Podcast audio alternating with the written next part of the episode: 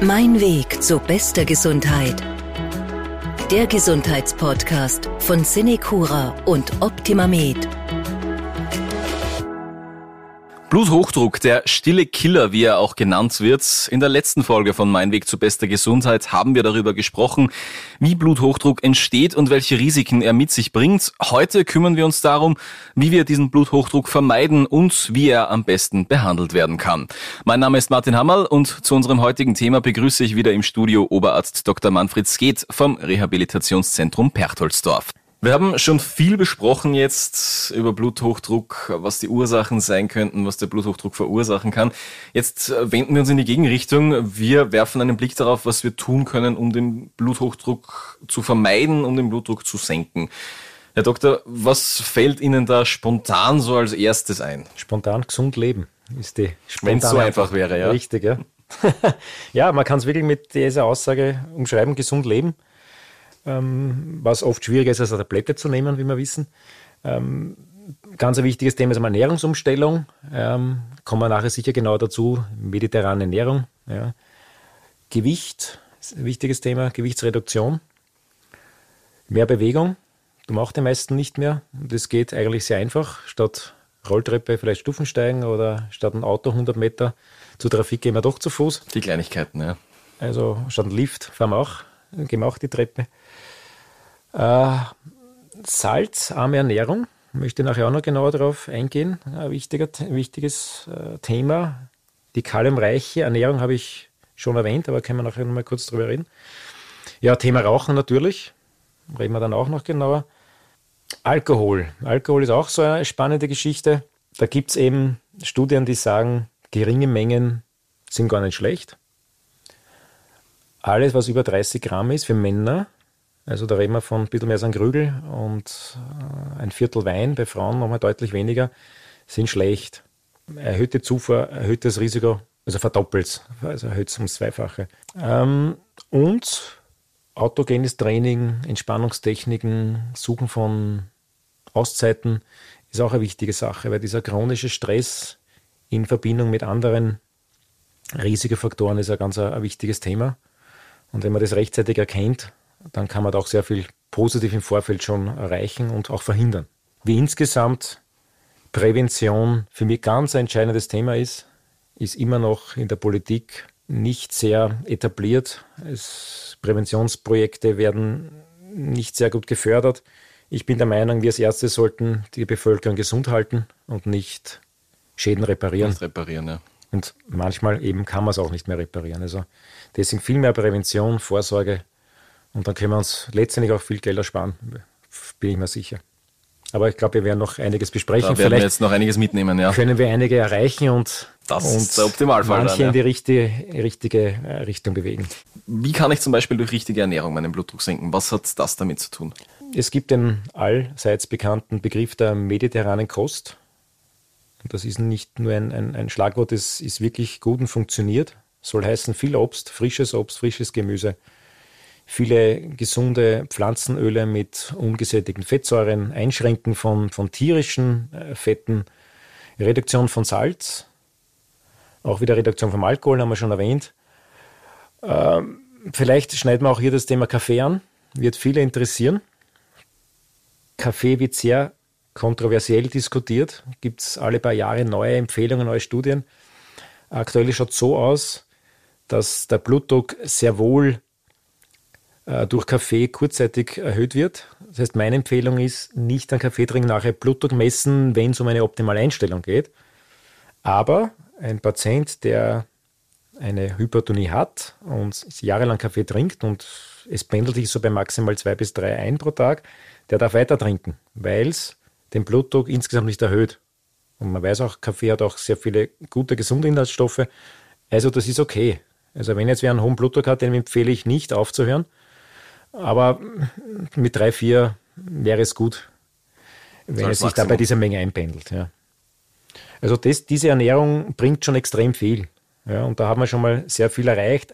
Allein wenn man dadurch schon das nächste wichtige Thema angeht, das Übergewicht. Ja, wenn man sich an diese Ernährung hält, kann man davon ausgehen, dass sich auch auf der Waage ein positives Ergebnis zeigt. Das zahlt dann da gleich rein, ja. Und wie man vorher schon besprochen haben, die meisten oder sagen wir viele Blutdruckpatienten sind auch übergewichtig und haben eben einen Body Mass Index von über 25 und da kann man auch da sehr viel erreichen.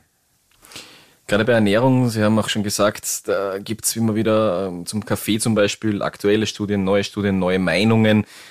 Da gibt es ja einige Zauberbegriffe, die da rumschwirren, ähm, was Lebensmittel und Bluthochdruck angeht, zum Beispiel diese Omega-3-Fettsäuren.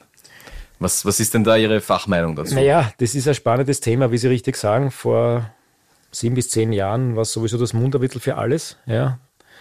Und es hat auch einige wirklich gute Effekte, da können wir gern drauf noch ähm, drüber sprechen. Dass es den Blutdruck per se senkt, gibt es jetzt aktuell keine Hinweise oder keine, keine Beweise. Ja. Man hat früher geglaubt, dass, die, dass es die Gefäße entspannt ja, und dadurch Blutdruck senkt. Gibt es jetzt keine Hinweise, aber ich möchte auf keinen Fall jetzt Omega-3-Fettsäuren schlecht reden, im Gegenteil. Es gibt sehr wohl sehr viele super äh, fantastische Wirkungen, zum Beispiel Schutz vor Herzrhythmusstörungen, ähm, es schützt vor Arteriosklerose, ähm, bremst auch das Voranschreiten der KHK, also der Herzkranzgefäßverkalkung. Es kann auch ähm, Plaques in Gefäßen stabilisieren. Was heißt Plaques? Plaques sind Ablagerungen Gefäßwänden, Kalk, Cholesterin. Und warum ist das wichtig? Solche Plaques, die müssen gar nicht groß sein, die können einreißen, aufbrechen und da kommen sofort die Gerinnungsfaktoren hin und wollen das verstopfen. Und durch diese Aktion kann oft ein Gefäß komplett zugehen und dann haben wir ein Thema Herz- und Herzinfarkt. Ja, also diese Plaque-Stabilisierung ist eine, eine, eine tolle mm, Wirkung ja. Genauso haben sie so eine Aspirin-ähnliche Wirkung, die Omega-3-Fettsäuren, weil sie die, die Verklumpung, die Aggregation der Thrombozyten, der Blutplättchen reduzieren und dadurch auch die Fließeigenschaft äh, verbessern. Sie tun auch ähm, Entzündungsneigungen im Körper reduzieren. Die Triglyceridwerte werden gesenkt. Und was auch spannend ist, äh, es gibt auch gute Daten, dass sie bei äh, Demenz und Depression gut wirken.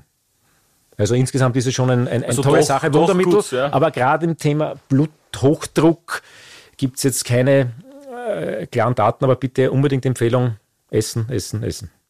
Ein Thema äh, in Sachen Ernährung und Bluthochdruck, das Salz. Mhm. Dass eine salzarme Ernährung gut ist. Ja. Äh, wie, wie, wie ist da die Empfehlung? Ähm, circa ein Drittel der Bluthochdruckpatienten ähm, profitieren schon von einer Salzreduktion. Das ist gar nicht so wenig fünf bis sechs Gramm äh, pro Tag äh, Kochsalz äh, ist die Empfehlung für Bluthochdruckpatienten. Bei den Lebensmitteln ist zumeist der Natriumwert angegeben. Das macht es ein bisschen kompliziert. Ähm, man kann so als Richtwert den, die Zahl mal drei nehmen, dann hat man die Kochsalzmenge. Das heißt, wenn man sagt, man merkt sich so zwei bis 2,4 Gramm Natrium pro Tag, dann das sollte man nicht überschreiten. Das ist nicht viel. Vor allem, Vor allem wenn man, bei verarbeiteten Lebensmitteln. So ist es, ja. Also die Fertiggerichte, Konserven, aber auch Wurst, Käse haben sehr viel. Ähm, klassischerweise auch das ganze Salzgebäck, Chips, Soletti. Also da haben wir diese, diese 6 Gramm schnell beieinander. Ja, aber es ist eine Umstellung, ja, die am Anfang vielen Menschen nicht leicht fällt. Aber man kann es ein bisschen erleichtern, indem man äh, Gewürzsalz nimmt, äh, wo Kalium drinnen ist oder einfach andere gesunde Kräuter nimmt, ja, wo eben kein Natriumchlorid drin ist. Unsere Umstellungssache, und das schmeckt genauso gut und ist wirklich, kann sehr effizient sein. Da kommen wir nachher noch dazu, wann brauche ich ein Medikament, wann nicht. Oft sind nämlich solche Maßnahmen ausreichend, dass ich gar kein Medikament brauche und dann ist es ja sehr erfolgreich. Was ja der Optimalfall ist dann, mhm. ja. Bei der Ernährung habe ich auch in der Recherche verschiedene Zaubermittel gefunden, unter ganz großen Anführungszeichen. Also das geht von Knoblauchextrakt über Granatapfelsaft, was da alles nicht angeblich gegen Bluthochdruck hilft. Was, was ist da dran? Gibt es da wirklich so ein Hausmittel, was Ihrer Erfahrung nach hilft, jetzt abgesehen von den Punkten, die wir schon angesprochen haben? Also das Hausmittel gibt es meines Erachtens nicht, weil dann wäre die Pharmaindustrie schon drauf und hätte es groß vermarktet. Aber ich möchte das nicht schlecht reden. Ja? Ähm, viele Menschen haben gute Erfahrungen gemacht und, und ähm, mögen das auch. Und es kann ein Baustein sein mit anderen Maßnahmen, wie von mir aus auch Medikation oder Entspannung, die funktioniert. Ja, und ich werde niemanden ausreden, der sagt, ich esse gern Knoblauch, ich nehme gern grünen Tee. Auch diese Substanzen haben ja wieder mehrere gesunde Wirkungen. Ja. Also zusammengefasst, das Wundermittel gibt es nicht, aber es ist, kann ein Baustein sein fürs gesündere Leben und für eine Verbesserung der Blutdrucksituation. Kommen wir zum Thema Rauchen und Blutdruck. Das hat ja, so wie ich bis jetzt rausgehört habe, doch einen relativ großen Einfluss. Das Rauchen steigert den Blutdruck auf zwei Arten. Einerseits akut, das heißt, äh, Rauchen, Nikotin und die ganzen schädlichen Inhaltsstoffe führen reflektorisch zu einer Gefäßverengung. Und ähm, das kennen vielleicht Raucher oder jemanden kennt, der raucht im Winter, die haben oft die Raucher meistens kalte Hände, weil die Gefäße sich einfach zusammenziehen und allein das erhöht schon mal den Blutdruck. Ja. Man sieht es auch, da gibt es wirklich tolle Arbeiten und Studien. Wenn man 20 Minuten nicht raucht, ist diese, diese Gefäßkontraktion weg und auch der Puls normalisiert sich. Es geht irrsinnig schnell. Ja. Dann gibt es natürlich die, die Langzeitschäden, äh, Atherosklerose, eben vor allem in Verbindung mit hohem Cholesterin, mit Zucker, mit Blutdruck, was eben die, die Gefäße schädigt und es verliert sich dann wieder die Elastizität der Gefäße und das führt dann natürlich zum Bluthochdruck. Ein wichtiges Thema zur Prävention von Bluthochdruck ist auch die Bewegung, weil es ist ja doch bis zu einem gewissen Grad oft hausgemacht, der Bluthochdruck, mhm. weil wir uns zu wenig bewegen. Wie, wie schaut das da aus? Ich möchte sogar die Indikation ein bisschen ausweiten. Es ist nicht nur Prävention, sondern auch Therapie. Ja. Bewegung ist insgesamt gut. Ja.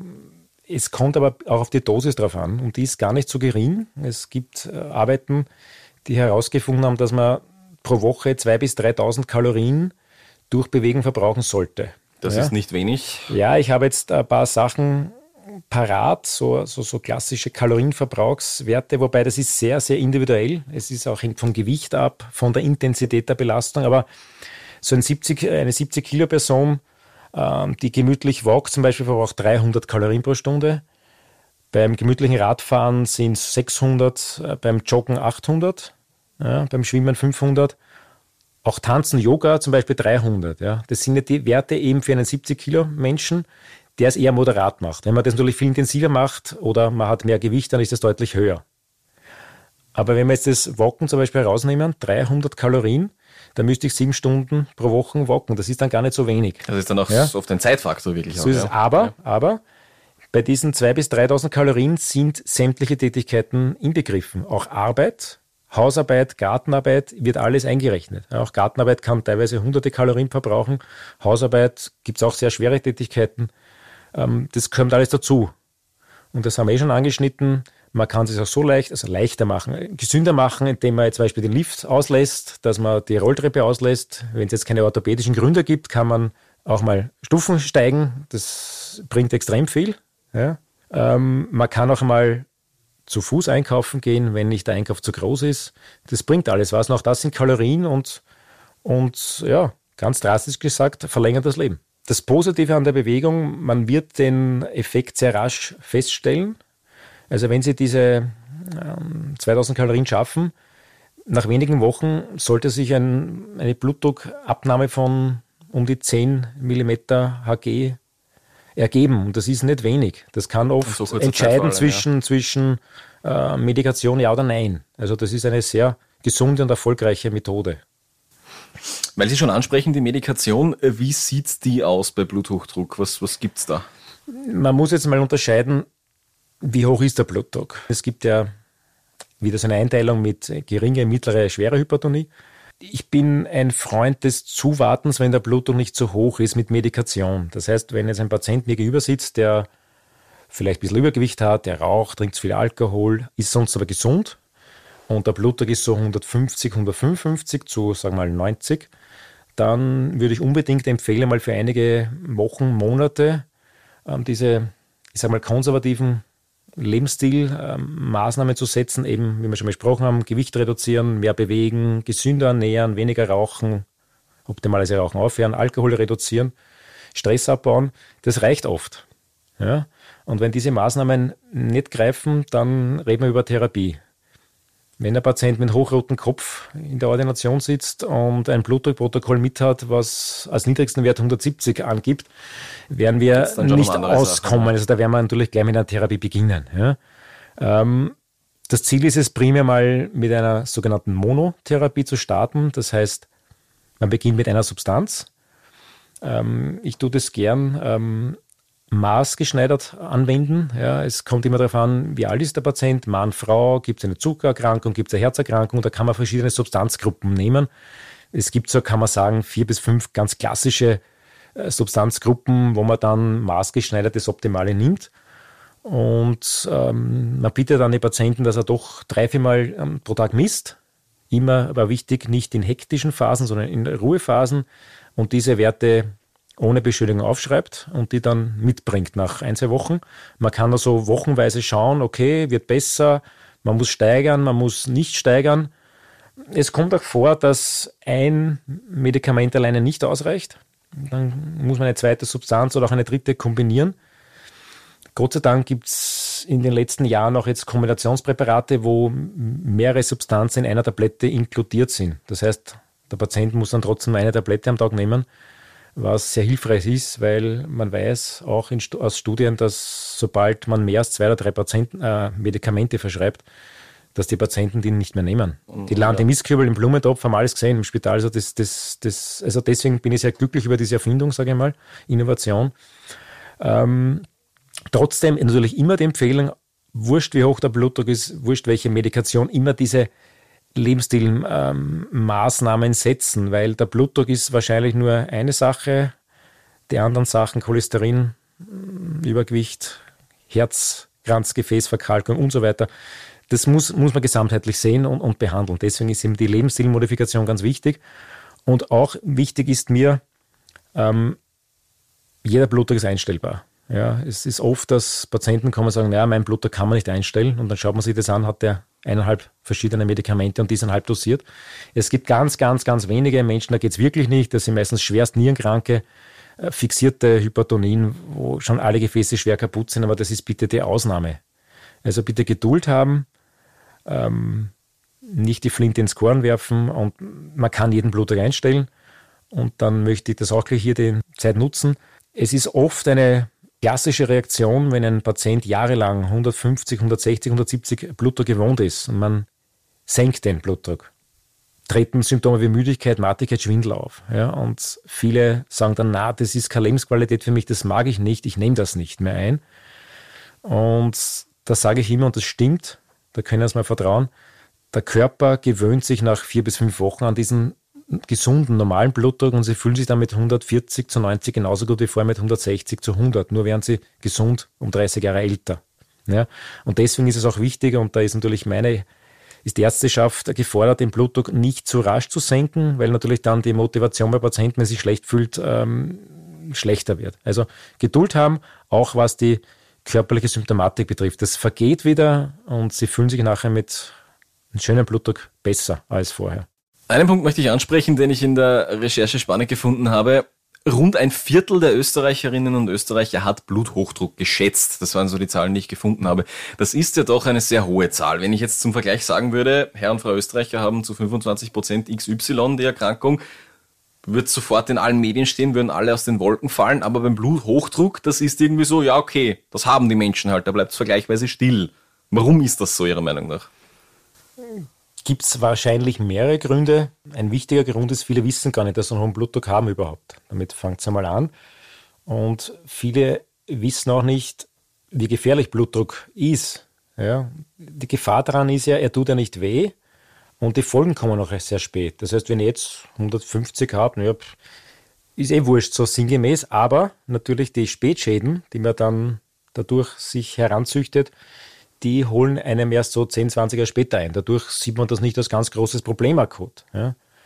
Und es hat sich auch ein bisschen so etabliert, na, der Blutdruck ist eh normal in einem gewissen Alter. Das ist per se richtig. Früher gab es eben diese, diese Empfehlung Alter plus, plus 100, ja, sprich ein 70-jähriger Mensch darf 170 Blutdruck haben, was man schon lange weiß, dass es nicht stimmt. Ja. Das heißt, auch beim 70-Jährigen geht der Blutdruck auf 140 zu 90 und weniger. Aber es ist ein bisschen so, so etabliert, naja, das hat man halt und muss man eh nichts dagegen tun, weil das hat eh jeder. Ja, aber wie gesagt, wir wissen heutzutage, das ist so nicht. Und er gehört behandelt. Und das sind, glaube ich, alle diese Punkte, die man ein bisschen, ein bisschen leger sieht. Naja, Blutdruck, ja, eh wurscht. Ne? Aber wir wissen immer mehr, wie gefährlich der Blutdruck ist und eben der Überschrift schleichender Killer. Und das ist er im Prinzip auch. Ja? Und deswegen ist so eine, so eine Sendung wie heute sehr wichtig um die Bevölkerung aufzuklären und eben zu berichten, dass es ihm nicht egal ist. Ja. Dass die Ruhe vielleicht nicht angebracht ist. Die da ja, Ruhe, man muss jetzt nicht nervös werden, aber man sollte wissen, okay, welches Risiko kaufe ich mir? Und letztendlich ist es die Entscheidung jedes Einzelnen selber. Ne? Aber ich glaube, es ist unsere Aufgabe aufzuklären. Und dann kann jeder damit für sich selber entscheiden, ob er das Risiko mitnehmen möchte oder nicht. Was empfehlen Sie denn für die frühzeitige Erkennung von Bluthochdruck? Sollte ich da regelmäßig zum Arzt gehen? Deswegen sollte ich mir selbst dann äh, genau, ein Blutdruckmessgerät ja. zulegen? Was, was ist da Ihre Meinung? Ja, also ich glaube, es wird fast jeder wen kennen, der ein Blutdruckmesser hat. Schätze ich jetzt einmal. Ja. Die Arztmessung per se wird nicht viel bringen, da kommen wir nachher nochmal drauf äh, zu sprechen. Also ich würde fallweise, manchmal als Jux, als Gag, irgendwo, wer einen Blutdruckmesser hat, einfach mal messen. Ja, durchaus vielleicht einmal auf beiden Seiten, haben wir schon besprochen, dass man schaut, okay, ist der auf beiden Seiten gleich. Das reicht einmal im Leben, wenn das gleich ist, dann passt ja, aber es gehört zumindest einmal gemacht. Und dann schauen wir mal. Ja. Also eine Blutdruck-Selbstmessung, oder ich sage es mal anders, äh, ich stelle den Blutdruck ausschließlich nach Blutdruck-Selbstmessungen ein. Ja. Also man sollte niemals einen Blutdruck aufgrund von Arzt- oder, oder Pflegemessungen machen, weil es haben viele schon wahrscheinlich den äh, Ausdruck Weißkittelkrankheit oder Hypertonie gehört. Die gibt es wirklich, das ist keine Geschichte. Das ist die Angst vor dem Arzt, dass da, da Ja, oder vor der, der Messung, ja. Also das sehen wir wirklich häufig und ich, ich mag es auch ungern selber. Ja, und, und man, sagen wir so, gut ist, wenn der Blutdruck bei der Arztmessung normal ist, dann kann man davon ausgehen, dass er normal ist überhaupt, ja. Aber wenn er erhöht ist, heißt es noch nichts. Ja? Also vor allem, wenn er nur ein bisschen erhöht ist. Also um die 20 Prozent der Menschen, die beim Arzt einen etwas erhöhten Blutdruck haben, haben in Wahrheit keine Hypertonie. Ja? Das heißt, bitte niemals nach einer Blutdruckmessung beim Arzt irgendeine Therapie anleiten. Das finde ich ganz, ganz falsch. Also um auf die Frage zurückkommen, Arzt, ja, man kann das dort machen, wenn er in Ordnung ist, ist, ist gut, aber sonst einfach fallweise selber messen.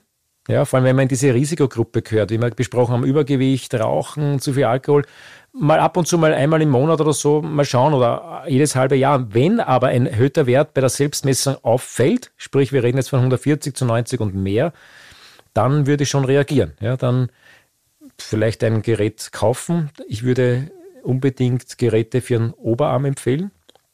Es gibt zwar auch schon sehr gute Geräte fürs Handgelenk, aber die Fehlerquelle ist viel höher und wenn es dann mal gute Einstellung geht, und da kann es einmal schon bei so einem Handgelenksgerät ähm, Differenzen von 10 bis ähm, Millimeter Hg geben durch eine Fehlhaltung der Hand. Also bitte ein Oberarmmessgerät würde ich dringend empfehlen. Und da würde ich eben messen. Ja? Von eine Woche zum Beispiel mal dreimal am Tag, wieder in Ruhephasen das aufschreiben und dann zum Arzt Ihrer Wahl gehen und dann das durchbesprechen. Und wenn eben da mehr als zwei Werte von 10 drüber sind, dann ist der Blutdruck schon zu hoch und dann kann man sich überlegen, wird man wahrscheinlich mit, mit äh, konservativen Maßnahmen beginnen sind wir wieder beim Lebensstil. Genau, und dann weiß man es aber und dann kann man, kann man dann äh, Maßnahmen setzen. Wir haben heute viel über das Thema Bluthochdruck gehört. Vielleicht zum Ende der Folge noch einmal zusammengefasst. Was sind denn jetzt die wirklich die wichtigsten Punkte Ihrer Meinung nach, damit wir den Blutdruck in einem gesunden Bereich halten? Wieder die Überschrift gesunder Lebensstil. Jetzt haben wir es schon öfters besprochen. Gesunde Ernährung, Übergewicht vermeiden oder reduzieren, wenn vorhanden. Regelmäßige Bewegung im ausreichenden Maß.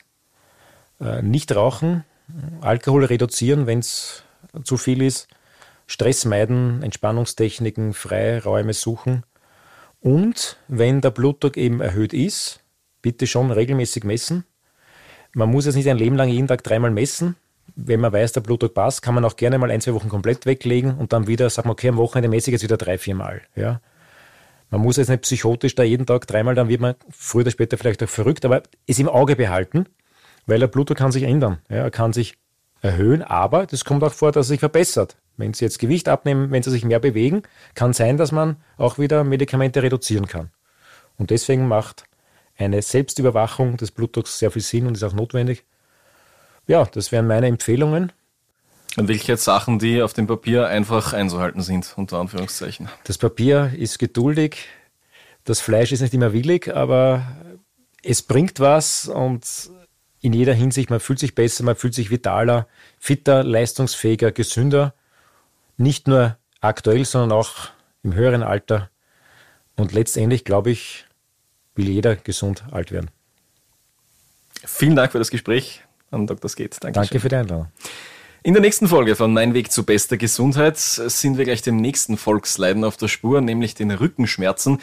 Je nach Quelle leiden allein in Österreich rund zwei Millionen Menschen an ständigen Rückenschmerzen. Was dahinter steckt und gute Tipps gegen das klassische Kreuzweh in der nächsten Folge von einem Physiotherapeuten. Bis dahin, bleiben Sie gesund.